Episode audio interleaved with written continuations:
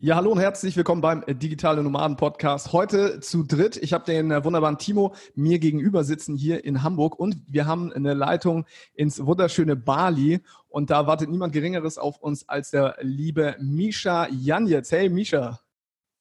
Was geht ab? Schön, dass es geklappt hat oder hoffentlich klappen wird. Genau, die Verbindung in, äh, auf Bali ist ja teilweise, äh, die Internetverbindung ist ja teilweise nicht optimal. Äh, wir kennen das selbst auf Bali, da hat man äh, oft Umgebungsgeräusche und dann funktioniert das Internet nicht, aber äh, wir versuchen es jetzt einfach und ähm, momentan sieht alles gut aus. Von daher freuen wir uns auf das Interview. Vielleicht, bevor wir reinstarten, ähm, möchtest du dich einmal kurz vorstellen, wer bist du, was machst du so äh, für alle Hörer, die dich vielleicht noch nicht kennen?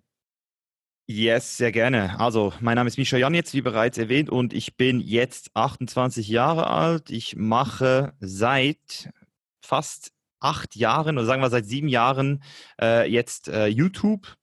Und wenn man das Wort digitaler Nomade jetzt in den Mund nehmen würde, dann würde ich sagen, seit 2015 auf jeden Fall vermehrt unterwegs, seit 2017 auch staatenlos, ähm, habe damals im Bereich Fitness, angefangen, Fitness, Ernährung, äh, Lifestyle, Reisen ist dann einfach so ganz organisch dazugekommen.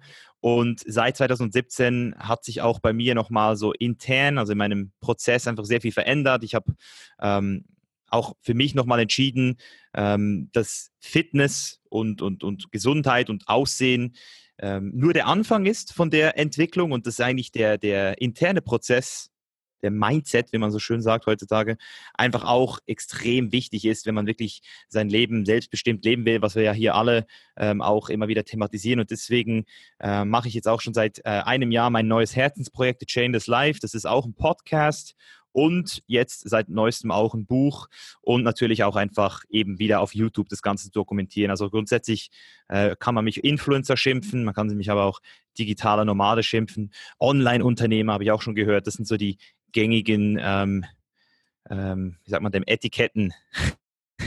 ja, das sind die Schubladen, in die wir dich jetzt stecken können. Du willst arbeiten, wo andere Urlaub machen? Du willst freier und selbstbestimmter sein? Du willst dein eigener Chef sein und hättest gerne mehr Zeit für deine Leidenschaft? Beim Digital Nomaden Podcast sprechen wir mit Menschen, die genau das bereits erreicht haben oder auf dem Weg dorthin sind. Lerne von Experten, wie du dir ein ortsunabhängiges Einkommen sicherst Egal ob aus deinem Wohnzimmer in Hamburg, dem Coworking Space in Berlin, dem Kaffee in Prag oder deiner Hängematte auf Bali. Viel Spaß beim Digitale Nomaden Podcast, weil die Welt unser Zuhause ist schon ein paar Jahre, ähm, weil du damals bei YouTube und so weiter natürlich auch präsent warst, so in diesem ganzen Bereich Fitness. Und für mich war das nie relevant und ich habe das auch immer so wahrgenommen, okay, ich selber interessiere mich nicht so für das Thema. Und ich hatte das Gefühl, dass das auch viel so Entertainment ist in dem Bereich. Aber du hast ja gerade gesagt, 2017 war das auf einmal ein Shift, ne, der, der da stattfand. So ein bisschen auch weg von diesem Fitness-Ding hin zu The Chainless Life. Vielleicht nimmst du uns mal mit ähm, dahin, wann kam dieser Wechsel und warum überhaupt? Mhm. Also wie du so schön gesagt hast, der YouTube ist extrem auf Entertainment ausgelegt. Also jetzt im Vergleich zu einem Podcast hier, wo, wie, wo ich vielleicht zehn Prozent meiner Followerschaft habe.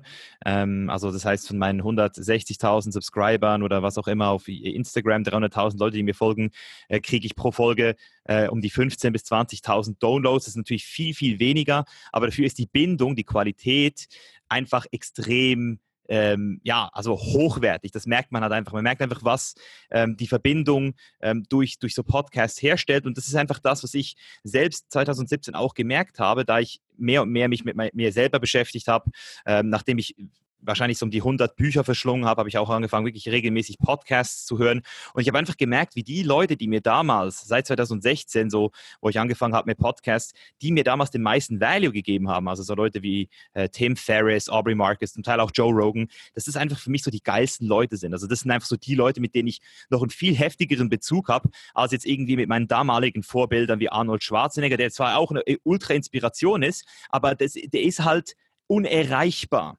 Und bei, bei YouTube haben wir halt einfach so ein Problem, dass diese Erreichbarkeit, die, die, die auch bei ähm, Instagram das ist das, das, das, merkt man auch gut bei Instagram. Das ist einfach, das ist einfach synthetisch. Das ist nicht 100% real und da kann niemand was dazu äh, dafür. Also kann, da kann ich nichts dafür, da kann kein anderer Influencer was dafür, weil oft funktioniert das Game auch nur so, weil reales Life ist eben nicht interessant. Wie eben bereits erwähnt, YouTube muss entertaining sein, besonders heute. Und ich habe halt damals bei äh, mit YouTube angefangen, ohne überhaupt Geld damit machen zu wollen. Ich wollte auch keine Fitness-Tipps geben. Ich wollte auch nicht bekannt werden. Das war mir alles Latte. Mir ging es wirklich nur darum, einfach mal so meinen Körper, äh, Leute so ein Feedback zu kriegen, was Leute denken, wo, wo ich noch, wo ich noch besser werden kann. Ähm, mein Rücken oder meine Beine, was kann ich, einfach Motivation und ein bisschen Kritik. Und das hat sich dann aber so entwickelt, dass einfach mehr Leute sich dann auch äh, für mich interessiert haben. Und das war die ersten zwei, drei Jahre wirklich sehr geil, ähm, zu sehen, dass Leute dich, dich schätzen für die Informationen, die du gibst. Ich habe mich dann auch wirklich so positioniert, dass ich mehr auf Kompetenz gesetzt habe, also weniger als auf Entertainment, sondern wirklich viel mehr die Kompetenz in den äh, Mittelpunkt gerückt habe. Äh, und das hat mich dann auch wirklich zu diesem Experten gemacht in diesem Bereich. Ähm, habe dann auch wirklich sehr viele Sachen aus meinem Leben dokumentiert implementiert. Und dann kam halt irgendwann so die Phase, nach vier Jahren, das Plateau, wo ähm, ich einfach für mich gemerkt habe, hey, Bodybuilding ist zwar schön und gut, aber es gibt mehr im Leben. Und zusätzlich habe ich einfach auch gemerkt, dass YouTube eben diese, ähm, diese es geht, es geht einfach nur bis eine gewisse Tiefe. Also du kannst, umso tiefer du gehst mit Informationen, umso ähm, mehr äh, Realness du, du erzeugen willst, desto schwerer wird es für die Leute, diesen Content noch so aufzunehmen. Und ich habe dann einfach das Medium an sich hinterfragt und habe mir überlegt, hey, gibt es da nicht noch anderes? Und weil ich ja sowieso mich umpositionieren wollte aufs Chain is Life, habe ich dann einfach gedacht, okay, der, der, der beste Weg, jetzt mal die Umpositionierung zu machen, ist mal ein komplett neues, neu, neuer Kontext zu setzen mit einem Podcast. Und das hat sich halt einfach für mich jetzt auch so als der, ähm, viel, viel, viel organische, äh, organischere Weg äh, herausgestellt. Das heißt, auf YouTube mache ich weiterhin Fitness-Content. Äh, ich mache auch äh, sehr gerne so, so Bali-Reports zum Beispiel. Jetzt bringen wir raus, wo, wir, wo eine Person einfach so von A bis Z die Kosten aufgelistet kriegt, so ein bisschen sieht, was abgeht, was man so machen kann. Ähm, das sind so Videos, die haben auch so eine gewisse Nachhaltigkeit. Das heißt, kann man auch noch in zwei Jahren gucken. Das mache ich gerne. Da habe ich jetzt auch die finanziellen Mittel, Geld in so Produktionen zu setzen, mit meinem Team überhaupt hier hinzukommen, einen Monat das Zeug zu filmen ähm, ein bisschen zu skripten auch. Ähm, das, ist, das ist erst jetzt auch wirklich möglich und deswegen bin ich eigentlich jetzt wirklich auch daran interessiert, ähm, auf allen Plattformen das Beste rauszuholen, was man kann. Und auf YouTube ist eben diese Realness einfach nicht gefragt. Und deswegen kann ich es jetzt auch weiterhin machen, YouTube, mit dem Bewusstsein, hey, ich habe einen Podcast, wo ich real bin, ich habe ein Buch rausgebracht, wo jeder genau weiß, was abgeht und was abgegangen ist. Und wer sich das für das interessiert, super. Und für die, die weiterhin äh, leichte Kost wollen, die sind einfach bei YouTube auch gut bedient. Ähm, das ist so, ja, das sind so ein bisschen die äh, Dynamiken, die sich jetzt so im Hintergrund die letzten Jahre bemerkbar gemacht haben. Finde ich mega gut. Und ich habe auch von dir, ich glaube, was ein Instagram-TV-Video oder so gesehen, da ging es genau darum, dass du gesagt hast, ey, hier auf YouTube, das ist nicht real. Ne? Das ist halt nur ein Ausschnitt, den man hier zeigt. Jeder Influencer kann gar nicht real sein, weil du hast halt nicht 24 Stunden und trotzdem gibt es ja viele, ich sag mal, die zu YouTubern, Instagramer äh, ja aufschauen, weil sie halt, sag ich mal, nur die Sonnenseiten des, äh, des Lebens mitbekommen. Und du hast äh, da mal so ein Real Talk gemacht und hast gesagt halt, ey, glaubt, glaubt nichts, glaubt auch nichts, was ich euch hier sage. Und das finde ich sehr gut, wenn Influencer, die eigentlich davon leben, dann sehr selbstkritisch sind und ähm, ja, wie du selbst gesagt hast, YouTube geht halt nicht so in die Tiefe und dann sagst, hey, hinterfrag das hier. Und äh, es gibt andere Medien wie Podcasts, die sind vielleicht, da kann man mehr in die Tiefe gehen, aber auch das ist nicht zu 100 Prozent immer real, weil, keine Ahnung, also ist halt die Frage, ob man überhaupt generell 100 Prozent real nach außen sein kann, wenn man in der Öffentlichkeit steht. Äh, ich glaube, man kann es so gut wie möglich versuchen, aber äh, du siehst halt immer nur einen Ausschnitt von der Person und ich glaube, viele Menschen da draußen nehmen sich halt so Vorbilder und gucken zu allen möglichen Leuten hoch, die was erreicht haben, Gary Vee, wie auch immer, aber man sieht halt immer nur den Ausschnitt. Das finde ich ziemlich spannend, dass du äh, darüber dieses, dieses äh, Video gemacht hast. Ja, das Thema Authentizität ist ja, das ist ja genau mit dem beschäftige ich mich ja seit äh, drei Jahren, weil ich halt auch selbst für mich gemerkt habe, was Social Media eigentlich in deinem Hirn auslöst. Weil wir sind halt soziale Wesen. Das heißt, die, die, die, die Plattformen, das Medium ist ja grundsätzlich nicht schlecht. Es ist ja eigentlich gut, dass wir uns vernetzen können. Das Problem ist nur, ja. dass wir es nicht als Ergänzung sehen, sondern als Ersatz dass, äh, wie, wie bei Supplements und Ernährung. das heißt, Leute glauben, dass sie durch Social Media zum Unternehmer werden können, ähm, was nicht stimmt, weil du musst trotzdem deine Hausaufgaben machen. Oder ich, ich bin zum Beispiel so ein Typ, ich, ich, ich rante auch sehr gerne über Universität. Ähm, lohnt sich wirklich jetzt noch ein BWL-Abi zu machen oder mhm. irgendwie studieren zu gehen? Und, und auf der einen Seite weiß ich, dass ich damit einen ganz krassen und relevanten Punkt treffe. Auf der anderen Seite muss ich aber auch immer wieder mich selbst hinterfragen, ähm, wie nimmt jetzt das die Mensch, die, die Leute auf? Weil was ich nicht will, ist, dass die Leute denken, yo, ähm, ich muss nicht mehr studieren gehen und ich mache jetzt einfach Social Media, weil ich habe halt die Arbeit in die Bücher in die Research gesteckt. Wenn ich zum Beispiel an meine Fitnesskarriere denke, da habe ich halt einfach nächtelang äh, damit verbracht, Studien zu lesen und, und mir das beizubringen, wie man überhaupt eine Studie ähm, liest und, und weiß, ob das, das Studienmodell passt, ob das überhaupt wirklich was Aussagekräftiges ist, ob da nicht einfach irgendein äh, äh, das Studienmodell völlig äh, kacke ist und deswegen auch die, das Abstract und die, die Interpretation daraus gar nicht wirklich stimmt. Und das, das, das, das lernst du halt auch in der Schule, in der Uni, wahrscheinlich sogar noch besser. Und ich habe halt wirklich immer Cherrypicking betrieben in diesem Bereich, aber immer nur das genommen, was mir wirklich auch was bringt. Aber dieser Skill, den kannst du nicht dokumentieren. Du kannst diese die Arbeit, die ich da die Jahre gemacht habe, die kannst du nicht dokumentieren. Und deswegen, wenn ich jetzt sage, hey, geht nicht mehr zur Uni oder wenn ich sage, hey, äh, Leute, für was geht ihr eigentlich an die Uni, wenn ihr das theoretisch auch selbst alles holen könnt, dann ist es für die Leute einfach so, äh, von außen so, yo, geil, ich mache jetzt auch ein bisschen, ich gehe jetzt auch auf den Blog und lese mal so ein paar vegane Artikel und dann bin ich der Experte und mache jetzt auch Ernährungscoaching. Nein, das ist eben genau das Problem. Darum hat man auch diesen Durchschnitt, der jetzt auch immer mehr und das, ich weiß nicht, wie ihr das seht, das würde mich dann auch wundernehmen, mache ja nachher noch eine Folge bei euch, aber so diese digitale Nomaden, die, die werden jetzt halt auch die, also viele sterben halt auch weg, weil sie halt einfach in dieser Masse von Durchschnittlichkeit versinken, weil sie nicht gecheckt haben, dass dass es schlussendlich auch hier Arbeit bedeutet und, und, und du dich einfach auch mit dir selbst beschäftigen musst, für was du überhaupt, wo du überhaupt Exzellenz an den Tag legen willst. Wo möchtest du deine Meisterschaft äh, erreichen? Und deswegen ist es wichtig, und das will ich also immer wieder, wieder wiederholen, dass es, ich bin nicht selbstkritisch, ich, ich versuche eher selbstbewusst zu sein, mich immer selbst zu hinterfragen, die Bubble, in der ich bin. Und ich weiß, dass ich noch nie, und da hast du recht, ich habe auch bei Podcasts noch nie eine Folge abgedreht, ohne vorher zu sagen, ich will, dass das die Leute hören.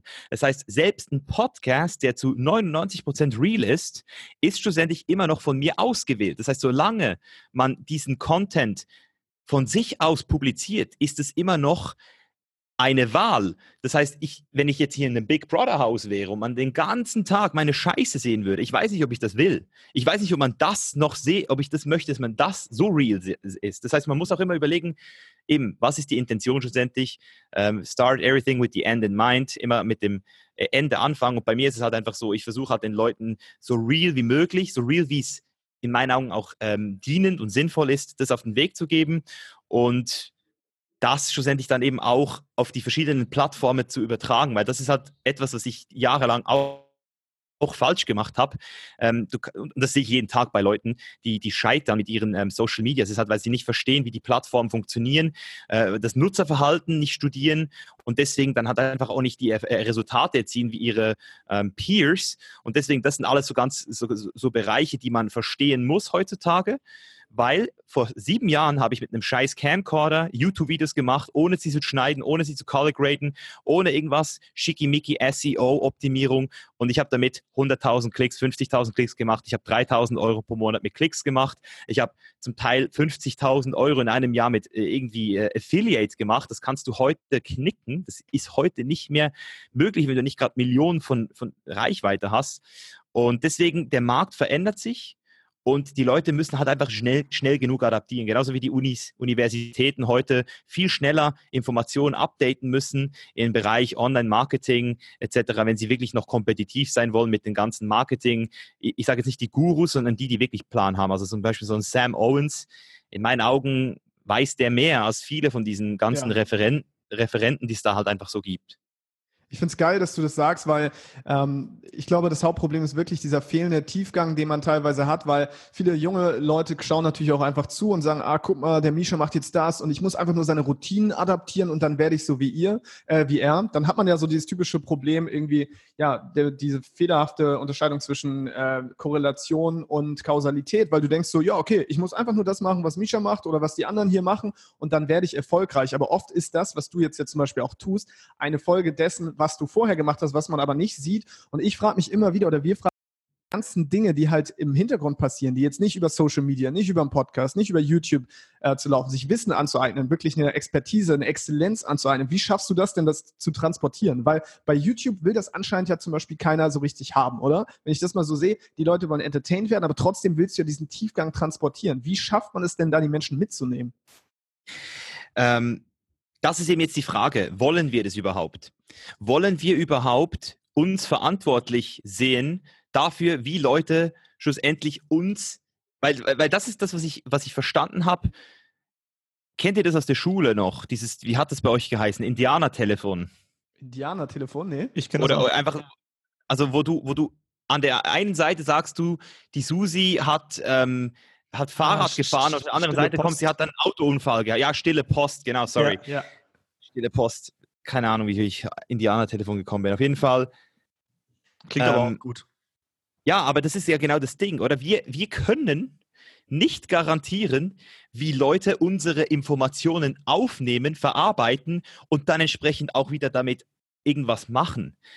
Das ist ja die, die größte Problematik dass, dass, dass wir das nicht können. Und deswegen ist die Frage, wenn wir das nicht kontrollieren können, wenn wir uns damit abfinden, dass wir die Interpretation anderer Leute nicht kontrollieren können und deren ihre Handlungen, ist es denn für uns überhaupt zielführend, uns darauf zu fokussieren? Und meine Entscheidung ist nein, ist es nicht. Ich habe keine Chance.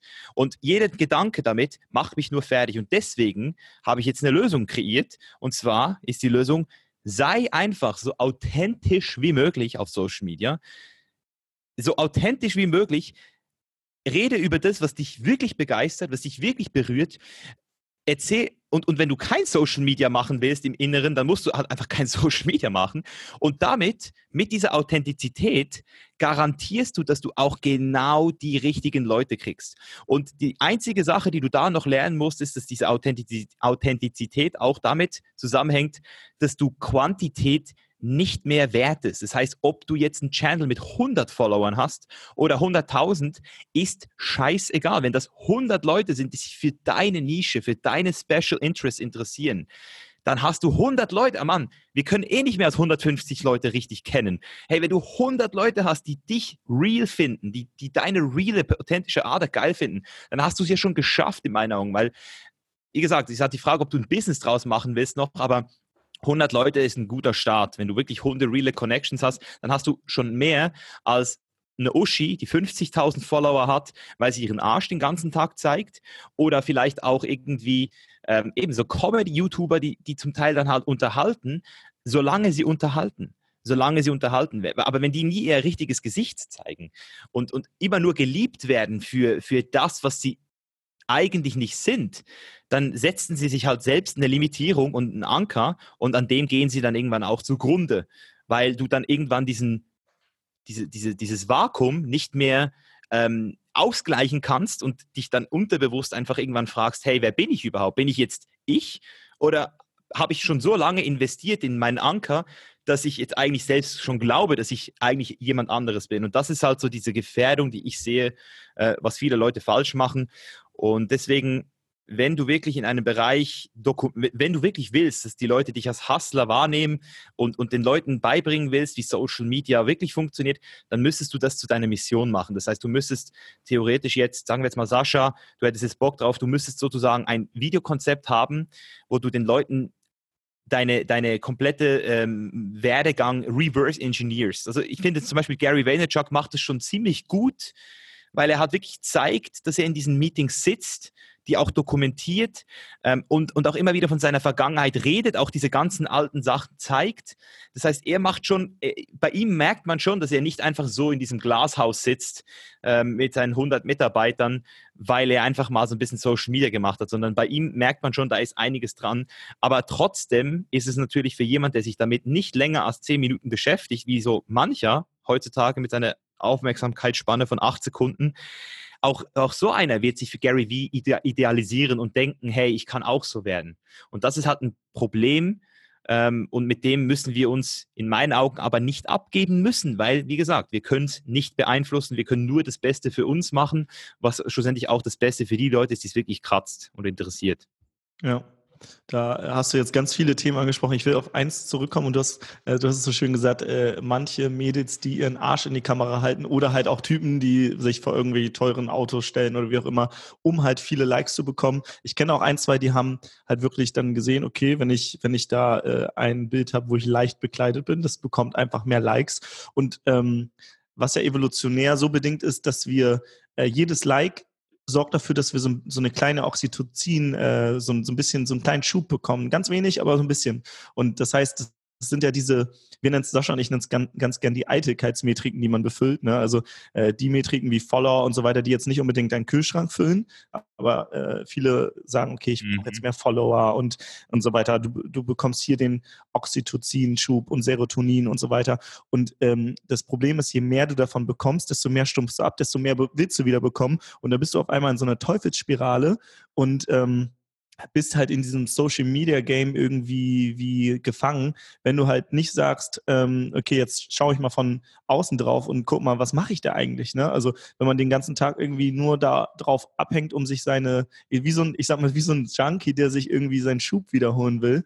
Und ähm, das gehört ja auch zu, zu The Chainless Life quasi, dass man halt die Ketten von allen möglichen durchbricht. Ne? Sei, sei, es Social Media, du hast ja auch selber gesagt, Social Media ist ja nicht nur schlecht, sondern er hat auch ganz viele gute Sachen, sondern sich wirklich einfach mal die Dinge anschaut und guckt, wie funktionieren die, wie funktioniere ich eigentlich ähm, und was für einen Einfluss hat das auf mich, wenn ich zum Beispiel permanent auf Social Media bin, mich, mich vergleiche.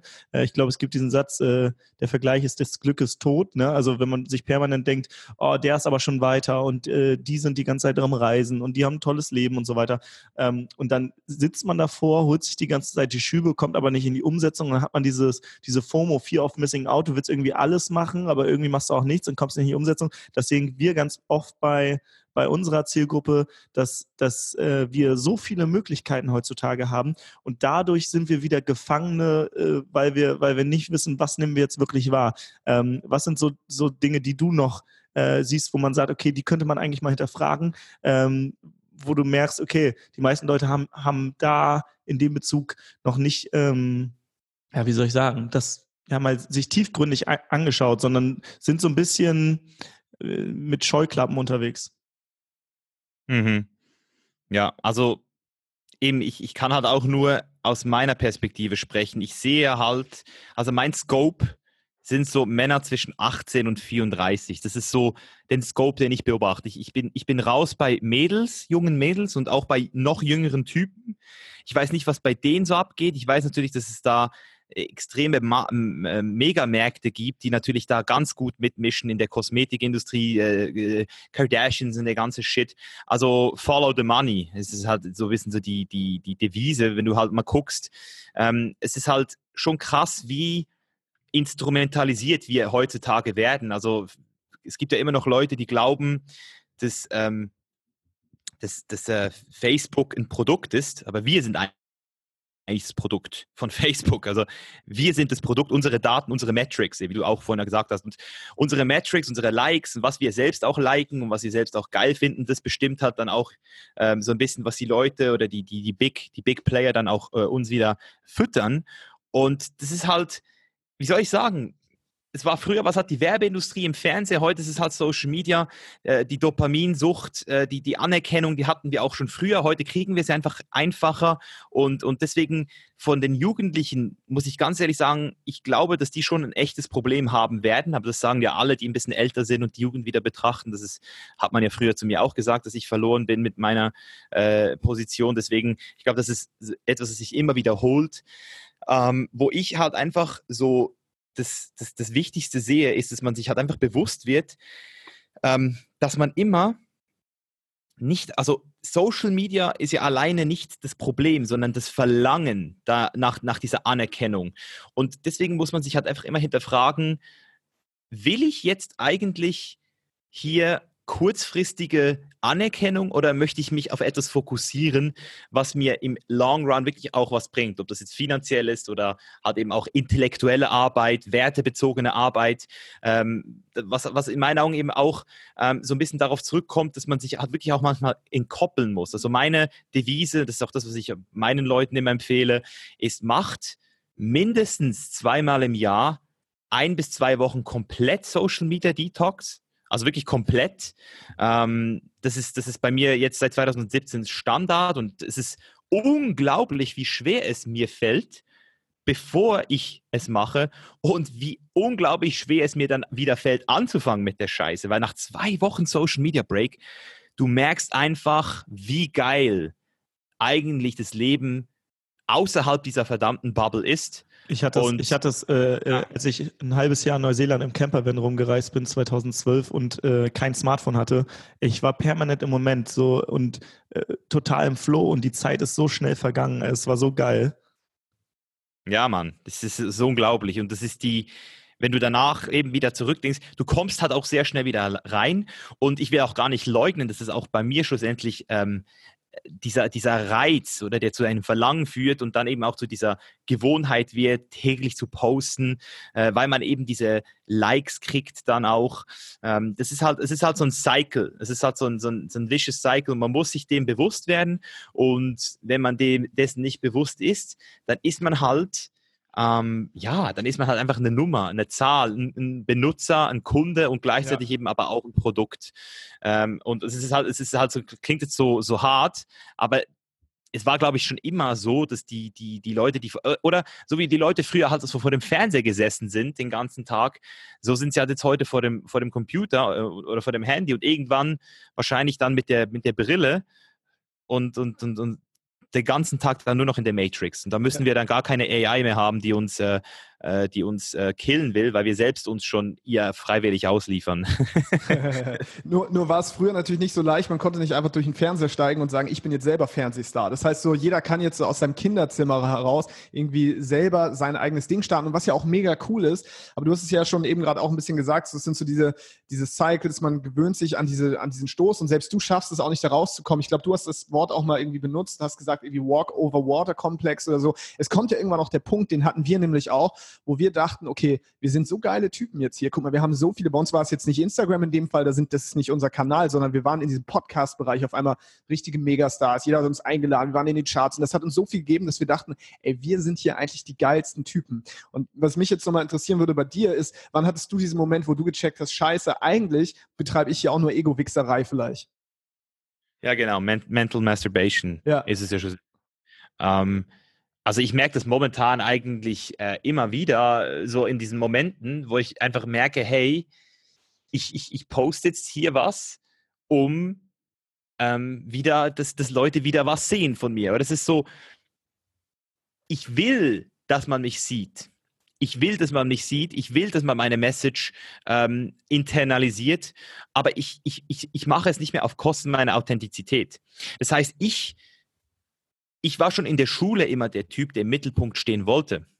Ich werte das nicht als negativ. Ich werte das als, also beziehungsweise ich werte es nicht. Das heißt, es ist, wie es ist. Ich bin ein Typ, der gerne im Mittelpunkt steht. Ich mache das Ganze mittlerweile sehr bewusst. Ich mache es zum Zweck, ähm, um Leute zu helfen, um Leuten diese, diese, diese selbe Experience zu liefern, dass es schlussendlich eben, ich denke, so 80 Prozent aller Instagram-Accounts und, und, und Influencer, die, die sind eigentlich ähm, also ja, ist vielleicht hart jetzt, aber ich, ich sage, viele sind wirklich nicht dafür gemacht. Denken, sie wären dafür gemacht, sind es aber eigentlich nicht im tiefsten Herzen. Aber weil es halt momentan jeder macht, muss man es halt auch testen. Und ich sehe das mittlerweile sehr gut bei Leuten, die auf YouTube sind, die auf Instagram sind, ähm, machen die jetzt pure Selbstdarstellung, um irgendwas anderes zu kompensieren, oder sind die wirklich daran interessiert, etwas weiterzugeben? Oder eben, was es natürlich auch gibt, die Leute, die ganz selbstbewusst auch wieder äh, einfach Geld machen wollen. Oder das ist, also das ist auch so, ähm, in meinen Augen, ähm, für viele ist es verwerflich, für mich ist es so, eigentlich so immer noch, eigentlich immer noch besser als die Leute, die unbewusst denken, sie sind eigentlich dafür gemacht, so, so, so unbewusstes ähm, Handeln, weil das bringt dich halt wirklich, das ist halt wieder so dieses Rat Race, weißt du, die Leute sagen so raus aus dem Hamsterrad, aber wenn du dann halt ins nächste springst, ohne es zu merken und dann die nächsten 20 Jahre irgendwie versuchst, was, was, zu spinnen. Weil das Ding ist, du könntest ja theoretisch so viel geile Sachen machen, die nicht auf Social Media sind. Also ich, ich, ich überlege mir das immer wieder. So, es gibt eigentlich so viele geile Berufe, so viele geile Orte, wo man arbeiten kann, mit so vielen geilen Leuten. Wieso muss man es eigentlich auf Social Media machen? Also ich verstehe es nicht. Ich, ich, ich weiß einfach, dass ich es, dass ich dafür geboren wurde. So sehe ich das. Ich, ich weiß einfach, dass ich das schon immer wollte. Ich wollte schon immer gehört werden. Ähm, und das Wichtigste ist für mich gewesen 2017, da habe ich auch ein Video gemacht, Hippie Story, ähm, habe ich äh, aus Versehen, kann man wirklich fast sagen, eine Heroes Dose ähm, Psilocybin Mushrooms gegessen ähm, am Strand von Costa Rica. Ähm, und das hat mir halt einfach so dieses, dieses komplette Ego-Death gegeben. Da habe ich halt gecheckt, dass ich auf Kosten meiner Authentizität ähm, eigentlich nicht mehr, ich wollte nicht mehr irgendwas bewirken, nicht mehr was bewegen. Ich bin von meinem Weg abgekommen. Ich habe eigentlich sozusagen mich verstellt, um weiterhin ähm, erreichbar, um weiterhin in zu bleiben. Und das ist halt so eine Erkenntnis, die ich gemacht habe, die, die sehr schmerzhaft war ähm, die auch dazu geführt hat, dass ich eben mein komplettes Leben nochmal hinterfragt habe. Und äh, also ich würde mal sagen, das hat, hat sich, äh, ist das, was die meisten dann mit 40 erleben, wenn sie eine Midlife-Crisis haben, aber dann halt wirklich eine, eine chronische, äh, chronischer Zustand. Bei mir war es halt wirklich nur so sechs Stunden Reality-Check und jetzt versuche ich halt wirklich jede jede Woche, jeden Monat meinen Content nochmal selbst zu analysieren, zu gucken, hey, was habe ich mir eigentlich dabei überlegt? Und selbst heute, also ohne zu lügen, ich, ich merke auch jetzt noch die letzten sechs Monate, ich kann die genau die Videos, ich kann die genaue Videos zeigen, wo ich, wo ich nicht mit 100% Herz dabei war, wo ich eigentlich einfach ein Video machen wollte, damit ich auf jeden Fall eins bringe. Und genau den Shit mache ich jetzt nicht mehr. Das ist jetzt so mein, mein, mein äh, Vorsatz für November, nicht fürs neue Jahr, sondern für, für jetzt November. mhm. ähm, jetzt mit dem Buch auch einfach, weil das Buch hat mich jetzt einfach auch nochmal so ähm, selbst befreit davon. Diese ganze, das ist jetzt halt draußen. Und ich kann jetzt halt einfach nicht mehr gewissen Content produzieren jetzt für das Buch draußen. Es geht einfach nicht mehr, weil das Buch ist einfach zu real, es ist einfach zu hart. Und wenn ich jetzt da noch äh, weiterhin irgendwelche also weißt du, meine Leute sind so sensibel geworden, die mich jetzt schon länger verfolgen, die wissen auch, wenn ich was mache, was, was mir eigentlich keinen Bock macht. Die merken das vor mir manchmal. Ich glaube glaub allgemein, dass die Leute ja. da sensibler geworden sind, ne? dass sie das inzwischen spüren. Aber ja, okay, ja. machst du das aus tiefstem Herzen oder machst du, weil du mir irgendwas verkaufen willst und so weiter. Und die, die Frage stell, stellen wir uns natürlich auch manchmal, tragen wir eigentlich eine Mitschuld, was das Ganze angeht? Ne? Weil wir natürlich einen gewissen Lifestyle nach außen hin zeigen und zeigen, was möglich ist. Gleichzeitig zeigt das den Menschen natürlich aber auch auf, hey, da bist du vielleicht jetzt gerade nicht. Also dieser Gap wird auf einmal spürbar, der vielleicht vorher gar nicht da war. Und das ist immer die Frage, schaffen wir damit quasi einen Schmerz, der vorher nicht da war? Es öffnet so ein bisschen die Büchse der Pandora, sage ich immer. Mm, also ganz ehrlich, oder du, du, das ist so wie die Leute, die sagen, hey, äh, ich bin ja seit vier Jahren vegan und mir dann so sagen, ja, bei Mischa, hey, beim, beim Reis, bei, auf den Reisfeldern werden auch Mäuse umgebracht. Wenn, weißt du, das ist so, ja, okay, aber irgendwo musst du ja anfangen, weil du, du hast ja immer noch Leute, die wegen dir Legacy machen irgendwann oder wegen dir ihr endlich, endlich ihr Ding durchziehen oder eben auch nomadisch sind. Und es ist ja nicht dein Fehler, dass Leute dein Content gucken und, und, und sich ähm, und sich davon sozusagen brainwashen lassen. Also ich, ich verstehe ich versteh schon, was du meinst, aber du musst halt auch immer gucken, was eben, was, was machst du wirklich von dir aus gerne. Und das ist ja deine, dein Geschenk, das ist ja deine Blume, das ist ja das, das ist the purpose of the chain is life. Also in, in, in so kurz paar Sätzen, es geht mir darum, dass jeder Mensch versteht, dass Selbstverwirklichung kein Luxusgut ist, kein Traum ist und schon gar nicht irgendwie so ein Märchen ist, was man aus zynischen, äh, in zynischen äh, Mund würde man dann so sagen, ja, ja, die, die, die Selbstverwirklicher oder jemand, der so äh, bei meinem Buch geschrieben hat als Review, so, ja, das ist nicht für jeden. Ich so, hey, Selbstverwirklichung kann jeder. Es ist ein menschliches Bedürfnis. Es ist ein menschliches Bedürfnis, aber wir müssen dafür arbeiten. Und wenn wir ähm, das mal verstanden haben, dann wissen wir auch, dass wir eigentlich nichts falsch machen können, solange wir an uns, an, an unseren Werten äh, arbeiten, unsere Tugend schlussendlich auch anerkennen und daraus dann wirklich das Beste machen. Und die Leute, die dann halt das noch nicht checken, die sind halt noch nicht so weit. Das ist, das ist, halt, das ist halt eine Bewusstseinsstufe, die noch nicht zulässt, dass diese Leute über diesen Tellerrand hinaus gucken können. Und das wäre halt so, als würdest du jetzt für alle Leute warten, ähm, als hätte man das iPhone erst rausgebracht, wenn der letzte äh, Rentner gestorben wäre, ähm, der keinen Bock aufs iPhone hatte. Du musst halt den mhm. Fortschritt nach vorne bringen. Weißt du, wir sind halt die Generation, die, wir sind halt die erste Generation, die auch, weißt du, wir reden jetzt die ganze Zeit so voll, so, boah, alles ist so schlimm und so. Aber hey, wir sind die erste Generation, die aber auch geile Leute, wirklich, weißt du, so Vorbilder hat. Also so, so, so Männer, die auch über ihre Gefühle auf Social Media sprechen, die auch, die auch offen sind, die Verletzlichkeit zeigen, die Männer inspirieren, auch endlich mal aus diesem stereotypischen, oh, Mann darf nicht weinen, Mann darf nicht äh, Mann darf nur so ähm, gefühlslos und, und alles Mögliche. Also wir, wir haben auch eine riesen Chance hier, dass wir dann eben auch mit unserer Generation mal äh, Kinder haben, die wir dann auch wirklich in den Arm nehmen können, als, als, als Väter auch umarmen können. Hey, ich liebe dich, Sohn. Weißt du, das, das, was unsere Väter und unsere Großväter wahrscheinlich alle noch nicht hatten, weil es einfach noch äh, nicht da war. Und wir können jetzt auf großer Skala mit Videos mit Content, Game Changers zum Beispiel auch, äh, mit, dem, mit der Vegan Message, wir können es halt jetzt einfach in bigger, in, in, in viel größeren Dimensionen bewegen. Und deswegen, ich, ich gucke lieber auf das, ich gucke lieber auf die Chancen als auf die Probleme, die es nebenbei noch so gibt. Weil wenn du das machst, dann kommst du eben genau wieder nicht äh, nach vorne, weil du bist ja dann wieder, ähm, du bist ja dann wieder eigentlich so damit beschäftigt, Fehler zu vermeiden, Probleme zu vermeiden, statt eine Vision anzusteuern und die Fehler eigentlich als Bedingung zu sehen und die, und die Probleme. Also es sind alles Bedingungen, die wir jetzt nehmen und über, als, als Hürde überschreiten und, und, so, und, damit auch eben auch lernen können, auch diesen Leuten dann irgendwann zu helfen. Also ich bin mir sicher, dass es auch für Leute, die jetzt fünf Jahre lang ähm, eben sich vielleicht so ein bisschen blenden lassen haben, also dass auch die irgendwann auf die Welt kommen, weil auch die müssen ja diesen Prozess durchleben und merken, hey, shit, es ist eben doch nicht so einfach oder ich bin eigentlich doch nicht dafür gemacht. Aber jetzt weiß ich, was ich, was ich will. Und das ist das, was ich auch in meinem Mentoring immer wieder sehe. Das sind Momente, wo Leute sich bei mir gemeldet haben, weil sie mit ihrem Job unglücklich sind, weil sie es scheiße finden, ähm, äh, zum Beispiel bei der Polizei zu arbeiten und, und, und eigentlich weg wollen dort und nach vier Wochen Mentoring dann merken, hey, eigentlich war das Problem bei mir. Eigentlich habe ich den geilsten Job bei der Polizei und mit meinen Werten kann ich auch sehr viel verändern in meiner kleinen, ähm, in meinem kleinen ähm, Spektrum, in meinem kleinen Ökosystem. Bin ich die Inspiration für andere? Also das heißt, wenn, wenn, wenn ich das Gefühl habe, es läuft scheiße, dann laufe ich nicht einfach weg, sondern ich bleibe hier und zeige jetzt den Leuten, wie man es eigentlich machen soll. Und, und dann hast du eine Person, die vor vier Wochen noch, noch, noch unglücklich war und jetzt nicht in Bali chillt, wie, weil das macht nicht jeder. Nicht jeder will in Bali chillen, so ein scheiß Internet haben wie ich jetzt gerade, sondern sondern es gibt auch Leute, die wollen zu Hause sein, die wollen Netflix gucken, die wollen geregelten Tag, von denen gibt es viele ganz viele Leute, meine Mutter sagt das immer wieder, die sagt, hey, ich, ganz ehrlich, das, was du machst, das interessiert mich wirklich, ich könnte das nie machen. Ich, ich, ich finde es so, wie mein Leben ist, ist geil. Die geht einmal pro Jahr in, in die Alpen, in die Schweiz, einmal pro Jahr nach Spanien.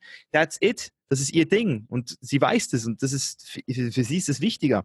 Und das ist, das ist, glaube ich, so ein bisschen der, der ähm, Weg, den wir gehen müssen. Nach vorne gucken und die Chancen sehen, die wir äh, jeden Tag auch auf dem Silbertablett serviert kriegen.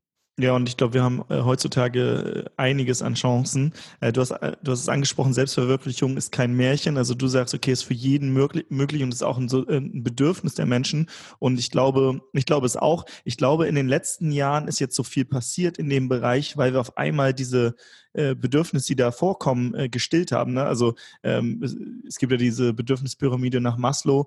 Äh, da sind zum Beispiel Sicherheitsbedürfnisse irgendwo weiter unten an, angesiedelt. Und wenn ich jetzt mal meine eigene Familie mir anschaue, ähm, und die letzten, meine, meine Omas vor letztes oder vorletztes Jahr mit 102 gestorben. Also er hat das gesamte Jahrhundert fast mitbekommen. Und was sie da durchgemacht hat, ne? Erster Weltkrieg, Zweiter Weltkrieg, Hyperinflation, ähm, was alles passiert ist, dann ähm, kalter, kalter Krieg. Meine Mutter kommt aus dem Osten, mein Vater im Westen. Meine Mutter hat ganz oft äh, da auch im Osten äh, Dinge erlebt, die jetzt äh, nicht dieses Sicherheitsbedürfnis ansprechen. Das heißt, es ist jetzt erst an der Zeit, wo man sich um diese Dinge kümmern kann. Und jetzt beschäftigt sie sich auch mit Persönlichkeitsentwicklung und hört Podcasts und so weiter und denkt, krass, das war alles damals noch gar nicht möglich.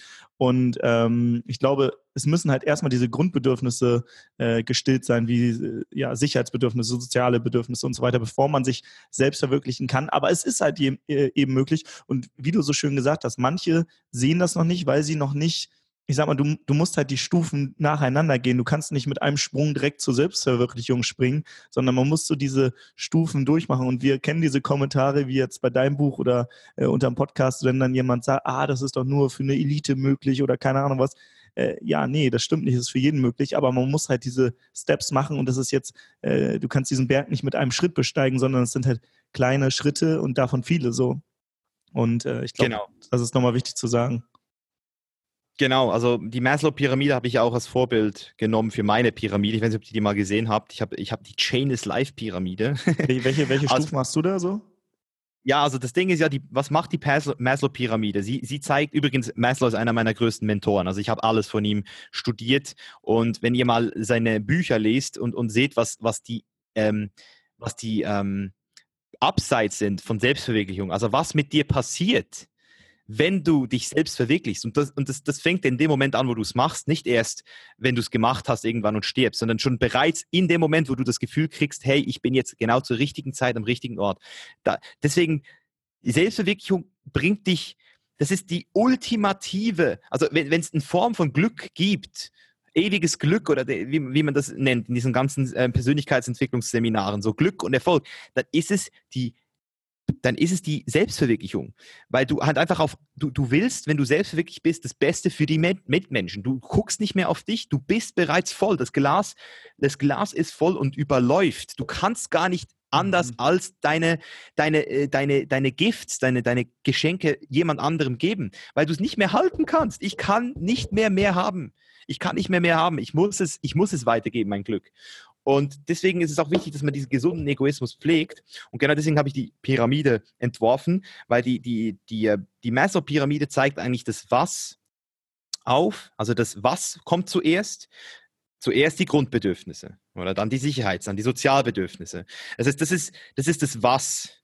Und ich habe jetzt versucht, das Wie mit meiner Pyramide darzustellen. Das heißt, wie machen wir das im, im Jahre 2019? Und da ist halt auf der ersten Stufe damit du überhaupt in das Game kommst, damit du überhaupt in das Game kommst, wo du mitsprechen und mitreden darfst, dass du mal deine persönliche Fitness und Gesundheit, deine Ernährung und dein Schlaf in einen, in, in den Griff kriegst.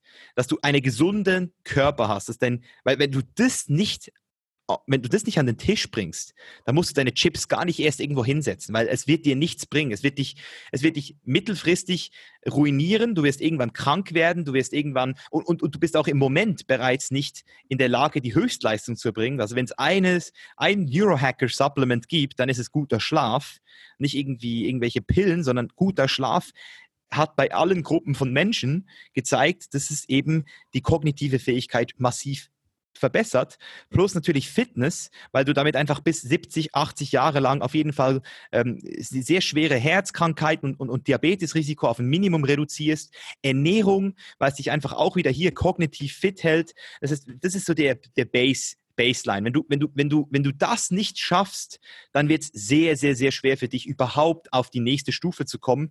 Und die nächste Stufe ist eigentlich so ein bisschen interconnected. Das ist die, äh, Selbst, dein Selbstbild und das Selbstbewusstsein. Das ist natürlich das, worum sich mein Buch im größten Teil dreht, weil das halt ähm, auf der, also jetzt würde natürlich, ein Kritiker würde jetzt sagen, oder viele würden jetzt vielleicht sagen, ja, aber Misha, zuerst kommt doch der Mind, der muss doch das zuerst verstehen, dass du, ähm, dass du dich fit hältst. Wieso, wieso nicht zuerst die Persönlichkeitsentwicklung?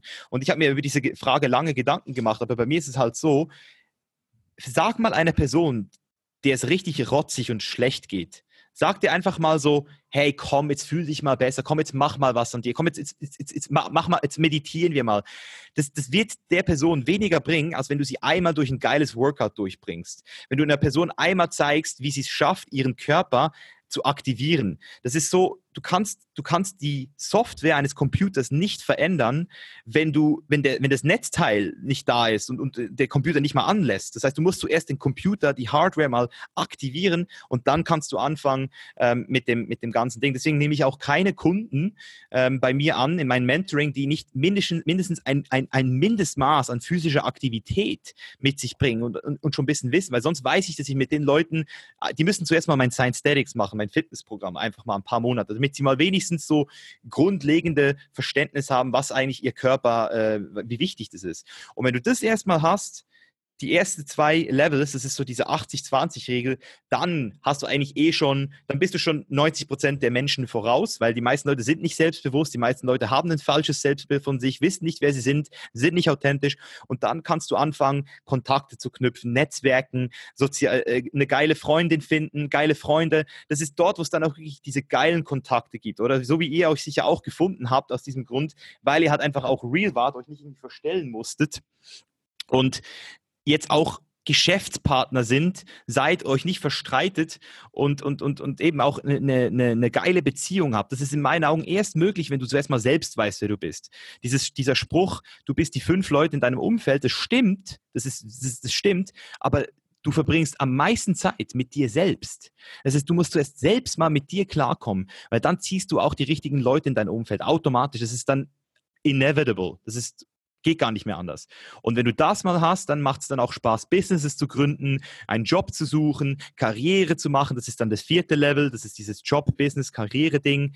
Ähm, einfach, einfach so wirklich auch Geld verdienen. Und wenn du das mal hast und lange genug gemacht hast in dieser Kombination, dann ist die Selbstverwirklichung unvermeidbar auch wieder, weil mhm. die kommt dann einfach automatisch. Das sind so die fünf Levels. Das heißt, ich habe eigentlich ähnliche Struktur gewählt auch als Pyramide und zu oberst ist auch die Selbstverwirklichung, aber es ist halt nicht auf die Grundbedürfnisse ausgelegt, ähm, weil das, das wissen wir jetzt, sondern eher so, wie schaffst du es denn am besten heute da hochzukommen? Mit welchen, mit welchen Maßnahmen? Wie musst du priorisieren sozusagen? Auf was musst du zuerst einen Fokus legen? quasi das Update 2019. Finde ich richtig geil. Auch gerade ähm, nochmal die Bilder, die du gebracht hast. Ne? Also man braucht die Hardware, den Körper, um dann als nächstes in die Software, also das, das Mindset zu gehen und äh, darauf aufbauen kann man dann tolle Beziehungen haben, ein geiles Business oder einen Job und äh, dann kommt das Thema Selbstverwirklichung mega geil. So, jetzt muss ich aber der Bad Cop an der Stelle sein, weil ich weiß, dass es viele gibt, die sagen, Misha, klingt alles cool, ja, aber, ja, aber, ja, aber. So, und da sind wir nämlich in, mal auch wirklich bei, bei deinem Motto, und zwar The Chainless Life. Es sind da anscheinend Ketten, die uns auch davon abhalten, diese Stufen zu gehen, die nächsten Schritte zu gehen. Und die Frage ist jetzt doch vor allem, was, also zuallererst stelle ich dir die Frage, die du als letztes in deinem Podcast immer stellst, und das ist, was bedeutet für dich überhaupt das Chainless Life? Und danach will ich mal wissen, wie lösen wir uns von den Chains und welche sind es? Mhm. Also wenn du das Buch, äh, wenn du die, den ersten Teil des Buchs gelesen hättest, dann wüsstest du es, weil da äh, erkläre ich, wie ich es sehe. Für mich ist Chainless Sein alles und für mich ist Chainless Sein nichts. Es ist alles, weil genau dann, wenn du es bist, geht's los. Erst dann geht's los mit dieser, mit dieser, mit dieser Selbstverwirklichung. Erst dann kannst du es erreichen, wenn du dich von den Ketten gelöst hast. Und es ist nichts, solange du nicht verstehst, dass du in einem Gefängnis bist. Solange du nicht verstehst, dass die Chains dich limitieren. Das heißt, du, du kommst unmöglich auf, aus diesem Level ähm, Selbstbewusstsein und Selbstbild. Da kommst du nicht raus, ohne die Chains zu breaken. Das ist, das ist schon mal ganz wichtig zu verstehen. Also du kannst dir was vorspielen, du kannst sehr viel Geld verdienen, sehr reich werden, brutalen Erfolg von außen haben. Du wirst es nicht fühlen, als diese Glücklichkeit, als dieses zufriedene Gefühl, was es eben wirklich ist, wenn man selbstverwirklich ist. Du wirst immer paranoid bleiben, du wirst immer im Hinterkopf haben, dass es irgendwie schiefgehen könnte, dass es irgendwas gibt. Es werden immer wieder ähm, Sachen zusammenbrechen und deswegen sind die Chains bei mir ganz klar so aufgeteilt, dass wir eigentlich gar keine Probleme hätten, hätten wir nicht unsere Inner Chains. Das heißt, dieses soziale Medium, über das wir jetzt geredet haben, oder die Gesellschaft, oder habe ich mich auch lange damit beschäftigt, bin auch staatenlos seit zwei Jahren. Ähm, nicht, weil ich das Gefühl habe, dass der Staat schlecht ist, sondern einfach, weil ich gemerkt habe, dass ich ähm, davon profitiere den Staat als Restaurant zu betrachten oder als, als Laden, als Supermarkt. Und es gibt verschiedene ähm, Angebote und ich kann mich halt entscheiden. Oder diese Flaggentheorie, die auch Christoph Heuermann so vertritt, finde ich sehr geil. Und auch, das, und, und auch schlussendlich unser Umfeld ist nicht eine Chain, wenn wir uns nicht mit unserem eigenen scheiß Ego die ganze Zeit identifizieren würden. Das heißt, diese, diese, diese Comfort Zone, diese Angst, die uns schlussendlich dazu bringt, äh, gar nicht erst zu handeln, die uns immer wieder auch das Gefühl gibt, wir schaffen es nicht, weil ähm, eben, wie du so schön gesagt hast, aber dann, aber dann, aber wieso nicht ich oder es ist nicht für jeden möglich. Das ist ja alles wieder eine, eine Story, die du hier erzählst. Es sind limitierende Glaubenssätze, basierend auf deinen Eltern, ihren Glaubenssätzen oder Großeltern oder vielleicht auch Konventionen, die ganz tief in dich rein doktoriert wurden, dass du einfach irgendwann das Gefühl kriegst, es ist wahr, das ist ein Filter, mit dem du jeden Tag aufstehst und, und, und wieder ins Bett gehst. Und deswegen eben auch, du weißt nicht, was du nicht weißt. Und das ist eigentlich die heftig, heftigste ähm, Erkenntnis, die du machen kannst. Also es gibt auch Leute, die sagen, ich weiß alles. Das Einzige, was ich weiß, ist, dass ich nichts weiß. Das kann man auch sagen. Aber du weißt nicht, was du nicht weißt. Und diese, und diese Erkenntnis zeigt halt einfach, dass du nie in der Lage sein wirst, ein geiles Leben zu führen, wenn du dich nicht jeden Tag kritisch selbst hinterfragst und einfach auch anfängst, Experimente mit dir zu machen. Und das ist eben so dieses Ding, oder sich selbst auch ein bisschen ähm, testen, sich selbst auch mal so ein bisschen hinterfragen. Journaling ist zum Beispiel eine ganz krasse Sache, die jedem Zweifler einfach auch mal die Augen öffnen würde. Wenn einfach jeder Zweifler und jeder und jeder Zyniker mal anfangen würde, seine eigenen Gedanken aufzuschreiben über ein paar Monate und dann sehen würde, was, wohin ihn das eigentlich bringt. Weil das ist ja das Ding. Du musst das im Kopf, deine Stimme im Kopf, die ist, die ist so subtil. Das, dein Ego ist so subtil. Das macht das, das fickt den ganzen Tag mit dir. Du hast den ganzen Tag eine Stimme, die zu dir redet. Und es gibt ja die Leute, die haben dieses Tourette und dann manchmal sagen sie das laut raus. Und, und das ist dann so unangenehm, aber hey, genau diese Stimme hast du den ganzen Tag eigentlich in dir, die, die, die, die sagt dir, dass du ein Verlierer bist, dass ein anderer Typ krasser ist, dass deine Freundin vielleicht äh, mit dir Schluss macht oder einen anderen Typen hat, dass du vielleicht broke bist in fünf Jahren, dass die Wirtschaft kollabiert. Das ist immer eine Stimme, immer eine Story. Und sobald du mit dieser Story verschmilzt, bist du halt im Arsch, auf gut Deutsch. Dann bist du halt nicht mehr in der Realität, sondern du bist in deinem kleinen Verstand gefangen, in den Ketten deines eigenen Egos. Und, und deswegen ist es, hängt alles miteinander zusammen. Und deswegen ist auch dieser ähm, erste Teil im Buch so ein bisschen diesen Chains gewidmet, weil ich einfach verstehen will, dass, äh, oder den Leuten zu verstehen geben will, dass es ähm, die Lösung nicht da draußen irgendwo zu finden sein wird. Dass Chainless Life eigentlich nichts heißt, solange du nicht bei dir anfängst und eben dann auch diesen Weg gehst. Also das ist halt, es ist halt die bittere Wahrheit. Es ist, es tut halt weh. Es muss weh tun. Und wenn du das erstmal alles anerkennst, dann geht es wieder weiter. Und, und das ist halt, glaube ich, das, was die meisten Zweifler nicht schaffen, über ihren eigenen Schatten zu springen und ihr Ego wirklich mal abzulegen. Und ja, eben, es gibt ja diverse Methoden, die man äh, machen kann oder wie man sich daraus ähm, lösen kann. Das wäre jetzt auch meine Frage. Kann, kann ich selber, kann ich selber diese Ketten sprengen? Wenn du jetzt sagst, ich weiß, dass ich nichts weiß, dann brauche ich eigentlich halt so ein bisschen die Außensicht lieferst du quasi mit dem Buch auch so ein bisschen die Möglichkeit, quasi die richtigen Fragen zu stellen? Weil ich weiß ja sonst gar nicht, welche Fragen soll ich mir stellen. Mhm. Also ich habe im zweiten Teil des Buchs habe ich äh, diverse Fragen drin. Äh, es, das, der zweite Teil des Buchs baut auch darauf aus, dass du jedes Kapitel reflektierst in Journals. Also ich, ich das ist Reflexion ist halt so in meinen Augen einer der ähm, Sachen, die man in der Schule dir nie beigebracht hat. Aber eigentlich hätte das ganz klar im Curriculum drin sein müssen. so Selbstreflexion. Ja. Und da fängt es halt an. Es fängt halt damit an, weil wenn du immer, äh, Leute reden ja immer von Selbstbewusstsein. Aber selbstbewusst kannst du halt nur werden, wenn du dich reflektierst. Und deswegen ist, der, ist, ist, es wirklich darauf ausgebaut, dass du wirklich dich selbst hinterfragst mit Fragen. Ja, klar, Fragen. Ähm, ich habe zum Beispiel auch so, so Fragebögen bei, für, für, meine Kunden. Das sind dann zum Teil so 48 Fragen, die ich aber erst in einem späteren Zeitpunkt überhaupt stellen kann, weil wenn du diese Fragen jetzt lesen würdest, ohne zuerst ähm, deine Chains zu reflektieren, oder woher kommt eigentlich diese Angst? Woher kommt eigentlich diese Konditionierung? Wenn du das selbst nicht rausfindest, dann wirst du halt, dann wirst du halt immer wieder zurückgeworfen. Du wirst halt immer wieder in diesen Punkt kommen, wo du ähm, wo, wo du jemand anderen eben brauchst. Genau, das ist ja das Ding. Du brauchst dann jemand anderen, der dir sagt, nein, es ist nicht so. Und ich weiß nicht, ob du dich mal mit ähm, Psychoanalyse auseinandergesetzt hast, aber schlussendlich mache ich eigentlich nichts anderes, als dieses Konzept so ein bisschen auf den Leser abzuwälzen. Das heißt, ja, du kannst natürlich auch zu einem Psycho, äh, du kannst auch Psychoanalyse zu, zu, einem gehen und der fragt dich dann Fragen, ähm, bis du selbst auf die Lösung kommst. Aber es funktioniert halt in meinen Augen sogar noch besser, wenn du nicht, wenn, wenn du, mit unter Vorbehalt übrigens, wenn du natürlich psychisch nicht krank bist. Das will ich halt immer an mhm. dieser Stelle sagen. Also ich bin kein Psycho, ähm, Psychiater, ich, ich, ich habe keine Ausbildung als Psychologe gemacht not my, not my game. Also wenn du psychisch gesund bist, dann solltest du es eigentlich auch schaffen, deine eigene Vergangenheit zu reframen anhand von gezielten Fragestellungen. Und wenn du es mit dem Buch nicht schaffst, dann kannst du dich auch bei mir melden. Wie gesagt, ich arbeite auch mit Leuten in 1 zu 1 Coachings. Das ist meine, meine, meine Passion, würde ich jetzt mal so sagen, einfach. Und wenn du das erstmal geschafft hast, selbst auf die Antwort zu kommen, dann ist es nachhaltige Veränderung. Und das ist das, was ich gemerkt habe. Und deswegen bin ich auch kein Fan von, von ähm, Seminaren, wo man dir erzählt, wie es läuft. Deswegen ist auch das Buch natürlich mit Vorsicht zu genießen. Das heißt, wenn du nur das Buch liest, ohne die Aufgaben zu machen, dann ist es schlussendlich leider auch nicht das, was es sein könnte. Und ich kenne das. Ich habe auch schon Bücher gelesen und die Aufgaben nicht gemacht. Deswegen, ich weiß, wie verdammt verlockend es ist, einfach weiterzulesen und die Aufgabe nicht zu machen. Aber wenn du die Aufgabe machst und selbst auf die Lösung kommst, das hat man auch rausgefunden, deswegen ist die Psychoanalyse auch so, so ähm, beliebt, bei den Psychologen und bei den Psychiatern ist, wenn der, wenn der ähm, Patient selbst drauf kommt und sich die Fragen selbst beantwortet, dann ist die Nachhaltigkeit um einiges besser, als wenn du zuerst ihm das irgendwie vorkauen musst, was er jetzt denken soll über das. das, ist, das, das, das er versteht es rational, er versteht es, aber es, es, es ändert nichts an seiner Gefühlswelt.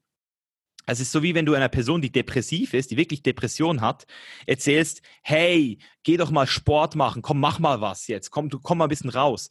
Das, das ist, das ist ein biochemisches äh, Prozess in deinem Kopf, ob du, ob du, ob du depressiv bist oder nicht. Da kannst du, da kannst du der Person das, in dem Moment machst du noch, machst du es noch schlimmer, weil du die Gefühle dieser Person nicht mal validierst. Das heißt, du gibst ihr das Gefühl, dass sie, dass sie krank ist, dass sie, dass sie, dass sie hoffnungslos am Arsch ist, weil sie doch eigentlich wissen müsste, was, was, äh, was ja. gut ist. Und sie weiß auch, was gut ist, aber ja. es geht halt trotzdem nicht. Ich finde es halt geil, dass du ja. die, die Psychoanalyse auch ansprichst von, im Grunde genommen ja von Sigmund Freud begründet und der hat hat ja dann auch gesagt, dass wir eigentlich sowas haben, was uns dann schützt, und das ist die Amnesie, also das Vergessen vielleicht sogar der Ursache des Ganzen. Ne? Das heißt, wir haben da eine Ursache in uns, warum wir uns so verhalten, wie wir heute sind. Aber um uns selbst davor zu schützen, uns damit wieder zu konfrontieren, vergessen wir das. Aber es ist halt nur abgelegt irgendwo bei uns im Gehirn, irgendwo im Unterbewusstsein ganz tief. Und jetzt gibt es halt Methoden, da wieder ranzukommen. Und man muss selber diese Selbsterkenntnis haben, die aber ja. auch sehr, sehr schmerzhaft sein kann. Vielleicht magst du einmal mit uns teilen, hattest du, kannst du dich erinnern, so der Moment, wo du so diese Selbsterkenntnis hattest, shit, irgendwas läuft hier ganz falsch? Ähm, ja, ähm, ich, ich, nenne, ich habe es ja die Metanoia, nenne ich es. Also diese neue Lebensweltanschauung, Lebensauffassung, mhm. basierend auf, auf, dieser, auf diesem einen Moment. Ähm, ich, ich, ich war schon immer, also ich muss sagen, das ist jetzt halt ein bisschen deep, das ist schon fast ein bisschen zu advanced, aber du hast ja auch Leute mit, mit du hast ja eine genetische Prädisposition und, und, und genetische Stärken, äh, Charakterstärken. Und ich war halt immer schon, ich würde jetzt mal sagen, einer meiner Stärken war, dass ich schon immer selbstbewusst war. Nicht selbstsicher. Ich, wenn ich von Selbstbewusstsein rede, rede ich immer davon, wie bewusst du bist. Das heißt, ich war schon immer der Träumer, der Studierer, der Philosoph vielleicht auch. Ich weiß nicht, ich habe mir schon immer über alles Gedanken gemacht. Ich habe immer versucht, Dynamiken von Menschen, Verhalten von Menschen zu verstehen, äh, Systeme zu verstehen, ähm, auch soziale ähm, so, Kulturen und, und deren ihre Denkweise. Und deswegen war es für mich jetzt, ich hatte ja diese Psilocybin-Erfahrung und die war sehr schmerzhaft und die hat mich extrem gehumbelt. Also die, ich, die hat mir so viel beigebracht, diese sechs Stunden. Ich, ich werde jetzt auch im, im Februar wieder ähm, nach Costa Rica gehen um nochmal ähm, äh, was zu machen im Bereich Ayahuasca, weil ich da einfach schon sehr viel darüber gehört habe und mich selbst davon jetzt mal noch überzeugen will, äh, wie viel äh, da jetzt noch rauszuholen ist bei mir, weil eben, das ist ja das Ding. Ich weiß, äh, ich weiß nicht, was ich nicht weiß. Ja, ja. vielleicht wurde ich ja von meinem Onkel vergewaltigt und ich weiß es nicht mehr. Weißt, es kann ja, kann ja alles irgendwo sein. Also es ist also diese, das, was du nicht weißt. Aber ich denke eigentlich schon, dass ich verdammt viel äh, Bewusstsein habe schon. Und, und deswegen eigentlich, ja, dieser Blindspot, der ist sicher noch da, aber wo er genau ist, das, das jetzt gerade in diesem Moment könnte ich jetzt, könnte ich jetzt nicht sagen. Ich aber das, werde euch wahrscheinlich Februar das, mehr berichten. Ja, das ist auch das, was äh, Sascha hat mir irgendwann mal eine Podcast-Folge von dir geschickt und äh, ich kannte dich da noch gar nicht. Ähm, und dann habe ich reingehört und ich habe noch eine Folge gehört und noch eine und dann habe ich Sascha geschrieben, krass, weil ich habe erst dein, ähm, dein, dein, ähm, wie heißt das, Podcast-Cover oder so gesehen und bei mir ist erstmal mhm. direkt eine Schublade aufgegangen, ne? so, oh, Muskelmann, so und dann höre ich da so rein und denke, krass, was du eben gesagt hast, Philo Philosoph, genau das, ich habe, ich habe, glaube ich, Sascha geschrieben, Neuzeitphilosoph oder so und ich meine das ernst, weil ich weil ich mir gedacht habe, okay, er macht sich wirklich krasse Gedanken, hinterfragt die Systeme und ähm, das habe ich auch lange gemacht. Deswegen habe ich auch äh, tatsächlich äh, Soziologie studiert, weil ich, ich wollte einfach Geil. Menschen verstehen, Gruppen verstehen und so weiter. Ich habe reingehört. Ich dachte, was für ein geiler Typ, ähm, weil genau dieses, du, du nimmst nicht einfach was sofort hin, sondern du hinterfragst das nochmal und versuchst wirklich so in die Tiefe zu gehen. Und das, das habe ich auch gemerkt. Äh, und auch allein, dass du jetzt sagst, okay, ich, ich, ich habe vielleicht noch einen Blindspot, ich sehe ihn jetzt gerade nicht. Ne? Andere würden sagen, ja, nee, ich bin da schon relativ weit. Finde ich, finde ich mega, mega stark. Also sehr, sehr geil. Ja, danke, danke, danke. Äh, darf ich fragen, als du Soziologie studiert hast, hast du, hast du, hast du das auch abgeschlossen? Ja, also tatsächlich äh, jein. Ich habe, ähm, als ich mich selbstständig gemacht habe, habe ich, äh, ich, ich habe, glaube ich, in fünf Semestern das Studium durchgehabt. Ich glaube normalerweise, oder nee, in vier Semestern. Normalerweise äh, braucht man seks Semester. Ich habe äh, mhm. nur zwei Sachen nicht abgegeben, und zwar den Praktikumsbericht und äh, wir mussten so ein Praktikum machen. Das habe ich in so einem Team- und Führungskräftetrainingsunternehmen äh, gemacht und die Bachelorarbeit. Und jetzt wurde ich gerade exmatrikuliert und jetzt habe ich zwei Jahre, um noch die Bachelorarbeit abzugeben. Ich werde wahrscheinlich äh, die abgeben, um äh, den Titel zu haben, weil in bestimmten Reputationssystemen macht es Sinn, ein Studium zu haben. Ich bräuchte es jetzt aber allerdings nicht mehr. Also ich mache es einfach nur noch, äh, weil das jetzt äh, eine Arbeit, die ich abgeben muss, den Praktikumsbericht hatte ich eh schon in der Schublade fertig. Ähm, genau, und ich habe das am Anfang genutzt, weil du in der Selbstständigkeit ja hohe Krankenversicherungsbeiträge hast und ich komme jetzt nicht aus dem reichsten Familienhaushalt und ich habe das genutzt, äh, eingeschrieben zu sein, damit ich echt äh, günstige, eine günstige Krankenversicherung im Monat zahle, so, so ein bisschen das System gehackt. Ähm, genau. Ja, smart. Ja, also ich frage nur, weil du ja damit sicher auch, also mich würde es einfach äh, wundern, weil das ist ein Thema, das mich, ähm, das ich noch nicht im Detail studiert habe. Was ist so der, was sind so die Lehrmaterialien, was man denn kriegt, ausgehändigt von, von, von in dieser Uni? Also was, mit, mit welchen Büchern ähm, hat man dich beschäftigt? Ja, also äh, in, im Soziologiestudium musst du mega viel lesen, also wirklich jede Woche genau. 70 Seiten äh, zu allen Themen. Und tatsächlich ist mir aufgefallen, dass zum Beispiel die deutsche Literatur sehr kompliziert geschrieben äh, wird. Und mein Englisch ist jetzt nicht das Beste, aber trotzdem, die englischen Texte waren me meistens easier zu lesen und dann lernst du halt alle möglichen Theorien kennen. Ne? Es geht von äh, Karl Marx und so weiter bis hin in Neuzeit ähm, ähm, Theorien, äh, Bourdieu. Also letztendlich geht es um Sozialstrukturen, also ähm, zum Beispiel, wenn du aus einem ähm, Familienkreis kommst, der jetzt, ich sag mal, finanziell nicht gut aufgestellt ist, dann hast du es in der Gesellschaft äh, auf der Makroebene auf jeden Fall schwieriger, nach oben zu kommen, sage ich mal. Ähm, mhm. Und dann gibt es aber die Mikroebene und die kann jeder selber beeinflussen. Ne? Also nur weil ich jetzt zum Beispiel damals irgendwie eine Hauptschulempfehlung hatte und äh, heißt es das nicht, dass ich nicht Abi machen kann und studieren und so weiter. Ich habe es vielleicht ein bisschen schwerer. Ich sag mal, das ist wie beim Kartenspielen. Ne? Du kriegst am Anfang Karten mhm. Und wenn du ein guter Pokerspieler bist, dann kannst du langfristig trotzdem auch mit schlechten Karten mal, äh, auch wenn du schlechte Karten hast, gewinnen. Ähm, und kannst so ein bisschen das Game selbst beeinflussen. Aber in der Regel, äh, sage ich mal, startest du teilweise vielleicht mit schlechteren Karten, hast du schwieriger. Auf der Makroebene würde man sagen, okay, du kommst aus dem Elternkreis, äh, aus dir kann ja nichts werden, so ungefähr. Auf der Mikroebene kannst du es natürlich immer selbst hacken und beeinflussen. Mhm, mh. Aber okay, es gibt, gibt, es gibt, gibt zum Beispiel, es gibt eine Zusammenfassung, wenn du jetzt so dich da reinarbeiten willst, es gibt ein Buch, äh, Soziologische Theorien von äh, Hartmut Rosa. Da sind alle Theorien ähm, auf zehn Seiten, sage ich mal, immer zusammengefasst, so dass man es auch versteht. Wenn du mal einfach so einen so einen Schnelldurchlauf haben willst, ähm, dann ist das auf jeden Fall ein geiler Einstieg. Und dann, wenn du eine Theorie geil findest, kannst du dann in die einzelnen Literaturen abtauchen. Äh, aber das wäre auf jeden Fall so ein Buch, wo man, was man auch versteht und was so easy zusammengefasst ist. Ja, genau. Ich glaube, damit muss ich anfangen, weil ich habe mich jetzt, ähm, ich habe jetzt so ein Soziologie, das Soziologiebuch habe ich gekauft auf Amazon, so ein gelbes Buch. Mhm. So voll lustig, so alles zusammengefasst ist, aber das ist so gar nicht deep. Und, und ich habe mir ich weiß nicht, ob du, hast du dich mal mit der Arbeit von Don Beck beschäftigt, so äh, Spiral Dynamics, sagt dir das was? Ähm, ja, ist doch auch hier das Graves-Modell, oder?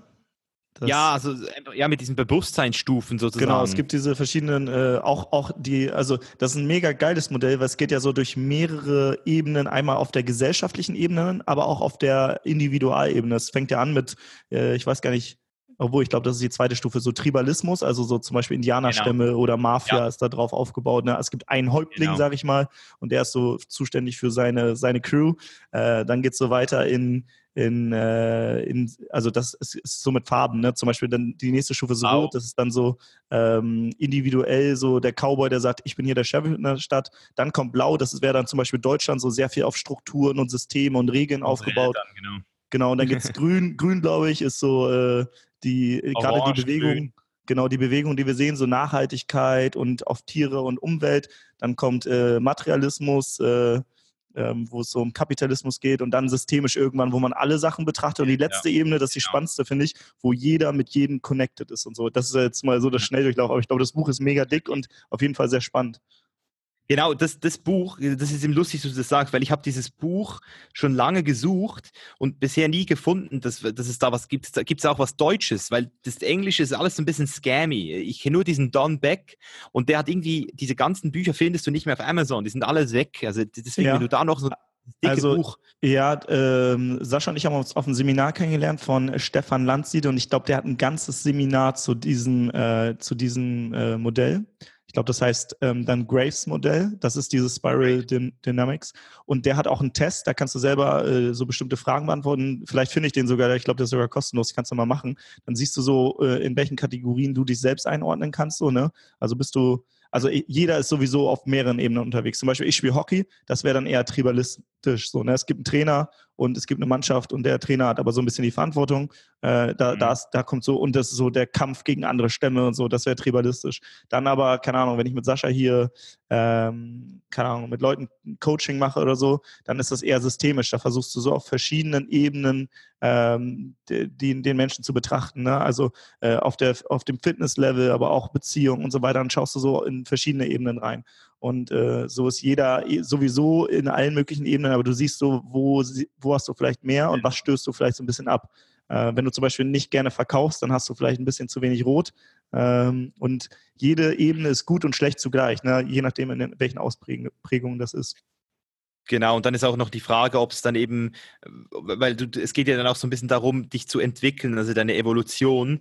Und, und was ich auch sehr interessant finde, ist, dass es eben auch so ähm, States and Stages gibt. Das heißt, ich hatte zum Beispiel auf Psilocybin mal so für sechs Stunden war ich mal so auf, auf, auf Türkis. und dann bin ich aber wieder auf, auf einmal, ne? Also ja, alle, genau. alle, die da, ja. Da habe ich mich mit der Ameise connected sogar, weißt du, es ist so. Ja und dann bist du aber dann wieder plötzlich auf, auf Orange unten und, und dann überlegst du dir so, hey, wie, das ist eben geil. Also ich finde das ultra, das, also das hat mich bisher am allermeisten geflasht. Aber kennst du, kennst du den Film Avatar? Ja, klar. schau, schau dir mal den Film Avatar an und äh, guck dir vorher einmal noch dieses Modell an und achte auf die Farben. Okay. Der, okay, der, Regisseur, der Regisseur kannte das Modell. Also du meinst, ähm, die Bösen sind Cameron. rot, sage ich mal, die, die, die so ein bisschen äh, pushy sind. Äh, und zum Beispiel, es gibt doch diese Szene zum Schluss, wo alle um diesen Baum sitzen und so äh, sich so miteinander connecten, ist Türkis zum Beispiel, das ist dann die letzte Ebene. Äh, dann gibt es äh, den, den, sag mal, den Kapitalisten, der ist gelb. Äh, und ja, also ist mega, mega spannend, wenn man das Modell kennt ähm, und dann den Film nochmal schaut. Wir können ja mal in die Shownotes irgendwie äh, da zu Literatur reinhauen. Ich glaube, Stefan Lanzi, der hat da irgendwie was Kurzes zu, dass man da wirklich einen schnellen Einblick bekommt, äh, für alle, die das jetzt auch spannend finden. Weil ja, ohne, ja, ohne Background ist es ein bisschen jetzt äh, schwer irgendwie nachzuvollziehen. Sind wir so ein bisschen abgedriftet hier. Ich wollte sagen, ich, wir werden jetzt alle Farben abfragen. der, Hörer muss jetzt alle Fra Fra Farben nochmal aufschreiben und die Bedeutung dann bitte mitteilen. Mischa, weißt du, was ich an dir ähm, feiere? Das Ding ist, ich habe, ich weiß gar nicht mehr, wie ich dich wiedergefunden habe, weil du warst auf einmal irgendwie in meiner Podcast-App und das Spannende ist, hm, ich habe mich ja auch vor zwei Jahren dafür entschieden, mich vegan zu ernähren und ähm, dann äh, schaut man sich irgendwie so um und so weiter. Und dann denkt man ja immer, man hat ja so diese Stereotypen, ne? so diese, wie so der Veganer aussieht. Die meisten denken, der Veganer ist so ein äh, dünner, schlagsiger Typ irgendwie. Und, so wie Sascha halt. So wie ich. und dann, dann, weißt du, dann, dann sehe ich so einen Kerl wie dich und dann erzählst du, ja, hier plant-based und so weiter. Und ich denke, geil. Weil du bist natürlich durch dein äußeres Erscheinungsbild, da wären wir auch wieder bei dem Ding, wie wichtig ein gesunder Körper ist, du ziehst dadurch natürlich auch einen bestimmten Menschentypen an, der jetzt denkt, okay, krass, um so auszusehen, ja, habe ich natürlich auch einen bestimmten mhm. Lifestyle, ne? viel Protein über, über Fleisch, Fisch und so weiter. Und, und dann kommst du und sagst hier irgendwie Build by Plans. Und ich hm. dachte, krass, krass. Und das war ja auch das Ding, warum ich dich so gefeiert habe, vor allem warum ich dann auch noch gefeiert habe, dass du bei The Game Changers warst. Unbedingt anschauen, liebe Leute, auf Netflix. Äh, Misha ist dann nämlich auch zu sehen. Und da geht es nämlich darum, dass ich gesagt habe, ich wünsche mir irgendwann, dass Veganismus auch so wird, dass es die Leute abholt, die sagen, ey, ganz ehrlich, mir geht es darum, irgendwie einen coolen Körper zu haben und, und ähm, dass, dass quasi dieser Veganismus, dass man die Leute da reinholt, darüber, dass man sagt, das ist cool auch. Ne? Weil es ja eine lange Zeit war, ja, so ein bisschen in dieser, in dieser Hippie-Ecke irgendwie Veganer waren so nervige Typen, die immer nur, keine Ahnung, die sich von, von dem Gras ernährt haben oder so. Und du kommst jetzt daher und sagst, ey, Veganismus ist auch das Ding. Wie, da, da will ich natürlich nochmal, das ist jetzt auch so ein persönliches Ding, ähm, Vielleicht nochmal ganz kurz, wie, wie kam es dazu, dass du da diese Transformation auch noch gemacht hast und gesagt hast, hey, ganz ehrlich, da verändere ich mich auch nochmal und ähm, gehe mehr auf das Pflanzenbasierte ein? Ja, also das ist auch alles dokumentiert worden auf YouTube damals. Ich war bis 2015 ein sogenannter Meathead und habe wirklich, habe ich auch sehr viel Fleisch gegessen, habe aber auch schon immer auf Qualität äh, Wert gelegt. Ich, ich komme aus der Schweiz hier ähm, hat man dieses Bewusstsein, also ich habe das Gefühl auf jeden Fall, dass das Bewusstsein hier noch so ein bisschen höher ist. Also hier gibt es auch keine Batterieeier. Ähm, wir haben auch früher schon immer so ein bisschen über das Thema geredet. Ähm, so im Sinne von so, ja, Hühner in der Batterie, das sind arme Hühner, aber die Hühner hier in der Schweiz sind natürlich frei. Und ähm, ich habe dann auch wirklich versucht, immer so nachhaltig, oder das, was jetzt auch heute alle sagen, so, ja, ich gehe zum Metzger, ich hole mir nur das beste Fleisch. Ähm, und ich so, ja, habe ich auch lange mitgespielt. Und ich habe dann auch ein Video gemacht damals, so, ja, ich werde nie Veganer. Äh, ein Jahr später, ein Jahr später bin ich vegan geworden oder habe hab einfach mal so ein. Ja, ja, das ist krass. Eben, das ist, das ist das Ding, oder? Dieses sich selbst hinterfragen immer wieder. Seine eigenen Anker auch mal wieder so auflösen, auch wenn es weh tut. Weil auch wenn es dich dann halt so selbst so, boah, krass. Ähm, ja, war ein langer Prozess, auch eben durch die Weltreisen ist es entstanden. dadurch, dass ich halt in Thailand war, zum ersten Mal so Hühner im Käfig gesehen habe, so mit meinen eigenen Augen einfach so gar keinen Bock mehr hatte, Fleisch zu essen. Ähm, dann auch so ein paar Kollegen von mir alle Lebensmittelvergiftung gekriegt haben ähm, und, und dann auch so in Brasilien Hühnerfarm gesehen und, und, und dann auch den Earthlings gesehen, dann eben auch selbst die Frage gestellt, woher kommt das ganze Fleisch in Amerika überhaupt, in diesen ganzen Walmarts, das ist doch gar nicht möglich, so viel, so viel, woher kommt es? Als Schweizer Junge fragst du dich halt wirklich dann irgendwann so, hey, das, das ist eine ganz andere Dimension. Und ja, irgendwie habe ich dann halt einfach so, wurde ich inter immer interessierter an dem Thema und habe es dann einfach getestet und für gut befunden. Zuerst mal so, ja, ist interessant. Nach einem Monat komplett vegan habe ich gesagt, ich mache flexitarisch, ein, Mo ein Jahr ist es dann gegangen. Also ich habe nicht geplant gehabt, ein Jahr zu machen, aber es ging ein Jahr genau, bis ich dann entschieden habe, ähm, nur noch vegan zu machen. Einfach weil ich, und auch hier wieder, das ist halt auch wieder so eine Sache, das, das, das erzähle ich auch äh, jetzt nicht irgendwie äh, oft, aber es ist damals auch eine ganz bewusste Entscheidung gewesen, weil ich eben von The Game Changers auch angeschrieben wurde und die mir halt erklärt haben, äh, was abgeht gerade. Bei dem Film damals war es noch kein James Cameron äh, äh dabei, war noch kein Arnold Schwarzenegger dabei, noch kein Lewis Hamilton dabei. Damals war es noch ein Low-Budget-Movie. Und die haben mir halt das erklärt. Und ich habe dann realisiert, ich so, okay, jetzt sehe ich's. Ich, ich bin die Schlüsselfigur für den Stereotypen Mann mit Muskeln. Weil jeden Tag, und da sind wir, bei, da sind wir jetzt bei Hegel, das ist äh, äh philosophisch wieder ein bisschen, aber du hast halt immer eine, ein Spektrum, in dem du dich bewegst. Und das Spektrum ist halt so, Bodybuilder essen täglich dreimal Fleisch. Und das ist das Extrem auf der einen Seite. Das war die aktuelle These. Und ich wusste halt, mich entscheiden, wie kann ich jetzt eine Antithese erschaffen, die so weit weg von dem aktuellen Reali Realitätsnorm ist, dass irgendwann dann die Synthese, die wir jetzt heute erleben, ein bisschen näher, ein bisschen weiter weg von der aktuellen Bodybuilder brauchen dreimal Fleisch. Und deswegen, es war nie so, dass ich jetzt gesagt hätte, hey, ich will nie wieder in meinem Leben eine Käsepizza essen, weil ich mich sonst, weil ich sonst sterbe.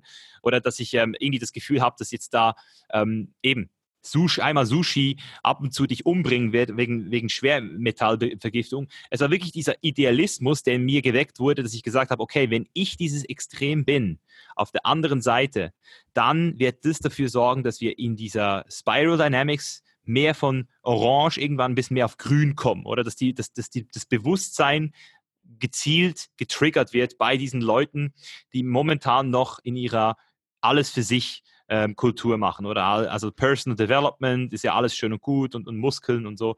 Und das war so der entscheidende ähm, Faktor für mich, dass ich gesagt habe, hey, wenn ich jetzt meine Wettkampfdiät vegan mache und das Ding gewinne, dann wird es, wird es einen riesen krassen ähm, Fragezeichen bei den Leuten auslösen. Und so war es ja dann auch. Also so ist es genau gekommen. Deswegen es war schon geil, dass das alles auch so geklappt hat, dass der Film auch jetzt endlich rausgekommen ist. Und er ist mega ähm, geworden, er ist richtig fett. Ja, es ist wirklich gut geworden, unterhaltsam, genau. Und ja, also ich bin voll zufrieden mit der ganzen Sache jetzt. Also ich, ich habe ein sehr gutes Gefühl. Für mich ist das Wort Veganismus in 20 Jahren ähm, durch. Also das ja. brauchst du nicht mehr, das Wort. So. Das wäre geil. Ja. Das wäre das wär wirklich geil, wenn es einfach gar keines Wortes mehr bedarf, sondern ist es für dich ja. eigentlich auch, dazu habe ich noch eine abschließende Frage jetzt zu dem Thema, ist es für dich auch chainless zu sein? Weil jetzt würden ja viele sagen, das ist doch aber eine Kette, weil äh, ich kann nicht mehr essen, was ich will. So, weißt du, ich will doch, kann doch frei entscheiden, ich kann auch Eier essen, ich kann auch Tiere essen, ist doch alles cool. Das, wa warum ist es für dich chainless zu sagen, ich ernähre mich pflanzenbasiert? Mhm. Mhm. Ich habe vorher bei euch auf eurem Instagram-Account muss ich gerade nochmal gucken. Da habt ihr irgendwie gestern einen Podcast gepostet, da würde ich euch dann nachher nochmal fragen. Da habt ihr irgendwas geschrieben, Freiheit braucht Grenzen oder sowas. Yes. Ich weiß jetzt nicht, was es gegangen ist, ich habe mir jetzt nicht angehört, aber ich, ich, ich stelle mir halt Freiheit insofern vor, dass ich halt eben auch weiß, wofür ich mich, wo ich mich limitieren kann.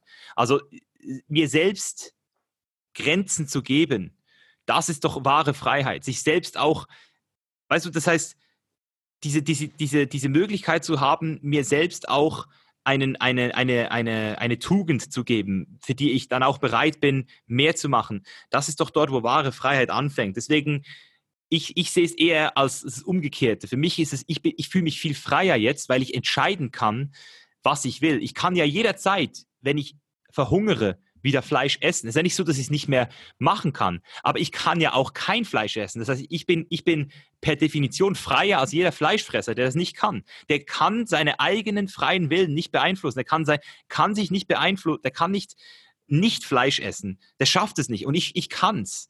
Und wenn ich muss, kann ich auch wieder Fleisch fressen. Ich kann es ich kann's bewusst entscheiden. Und der ist unterbewusst Sklave seiner Geschmacksnerven oder seiner Triebe. Und deswegen ist es für mich halt die wahre Definition von Freiheit in dem Moment. Ja, es ging, glaube ich, darum tatsächlich, also ähnlich wie du es angesprochen hast, dass man, wenn man äh, Freiheit hat, dann alle Möglichkeiten hat und so ein bisschen, äh, wenn du alle Möglichkeiten hast und dich nicht selbst begrenzt, halt äh, diese FOMO passiert, ne, Fear of Missing Out, du willst alles wahrnehmen und nimmst nichts wirklich wahr und deswegen ist es wichtig, dass, wenn, wenn man Freiheit hat, dass man sich wieder eigene Strukturen, eigene Werte, eigene Spielräume schafft aber sich auch bewusst von anderen trennt und sagt, okay, das ist jetzt momentan nicht mein Spielraum und du sagst das jetzt zum Beispiel, ich bin, ich esse kein Fleisch, das ist nicht mein Spielraum und dann kannst du dich halt aber auf die Dinge fokussieren, wo du sagst, die bringen dich deinem Ziel näher, was es auch immer ist und bei jedem ist das Ziel anders. Deswegen, äh, ich glaube, passt das sehr gut, deine Erklärung gerade dazu, zu dem ja, Thema. Der, der, Blick aufs Wesentliche, genau, der Blick aufs Wesentliche oder Happy Cow, egal wo ich bin, ich habe die Auswahl zwischen zwei und 50 Restaurants in der Regel und nicht wie bei TripAdvisor zwischen 200 und 20.000. Und das ist einfach genau, einfacher ja. für mich. Es ist wirklich einfacher. Es ist wirklich einfacher. Außer du bist in Namibia vielleicht. Und dann musst du halt eine Woche halt ein bisschen Peanut Butter Jelly Sandwiches essen, ein bisschen Gemüse ähm, essen und, und halt Kartoffeln und Proteinshakes. Mhm. Aber gibt Schlimmeres. Es ist halt ja. dieses Paradox of Choice, ne? Und es ist halt genau ja. so, dass wir, dass wir mit der Auswahl wird es immer schwieriger. Misha, geil. Ich glaube, wir haben schon super lang gequatscht und ich glaube, wir können noch ewig so weitermachen. Ähm, aber wir müssen jetzt langsam zum Ende kommen und äh, für alle nochmal, die jetzt sagen, okay, geiler Typ mit äh, ja einfach einer, einer Art, wo er straight auch raushaut, worum es geht und nicht lange um den heißen Brei redet, das ist auch das, was ich an dir sehr, sehr schätze. Wo können wir oder wo können die Hörer denn jetzt sagen, okay, ich möchte jetzt irgendwie mehr wissen über das ganze Thema Chainless zu werden, Chainless zu sein? Dein Buch haben wir ja schon ganz oft angesprochen. Findet man das bei Amazon? Hast du da selber jetzt irgendeinen Link oder irgendwas? Kannst du gerne nochmal sagen, wo wir da mehr finden? Ja, also das Buch gibt es auf äh, buch.geneslife.com.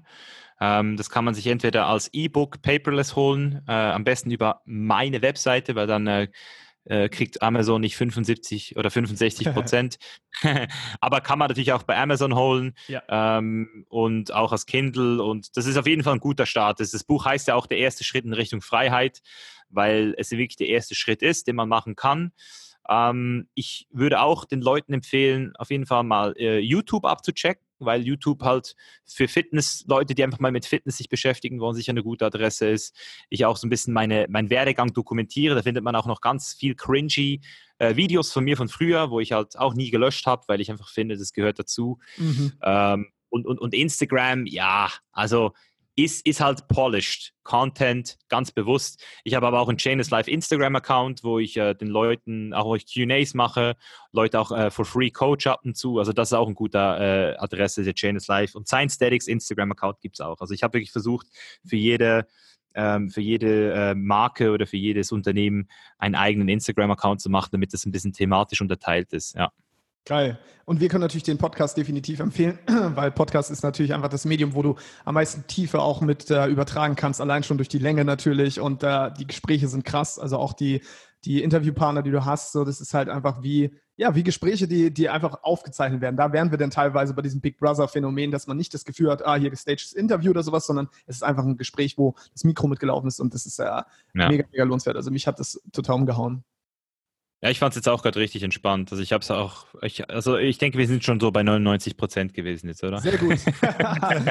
geil. Misha, danke dir und auf jeden Fall geil auch, dass die Leitung äh, so lange durchgehalten hat nach Bali, nachdem du umgeswitcht ja, bist. Mann. Nochmal. also, beste Grüße nach Bali und tausend Dank dir, Mann. Tschüss. Ciao, ciao. Ciao, ciao. ciao. Boom.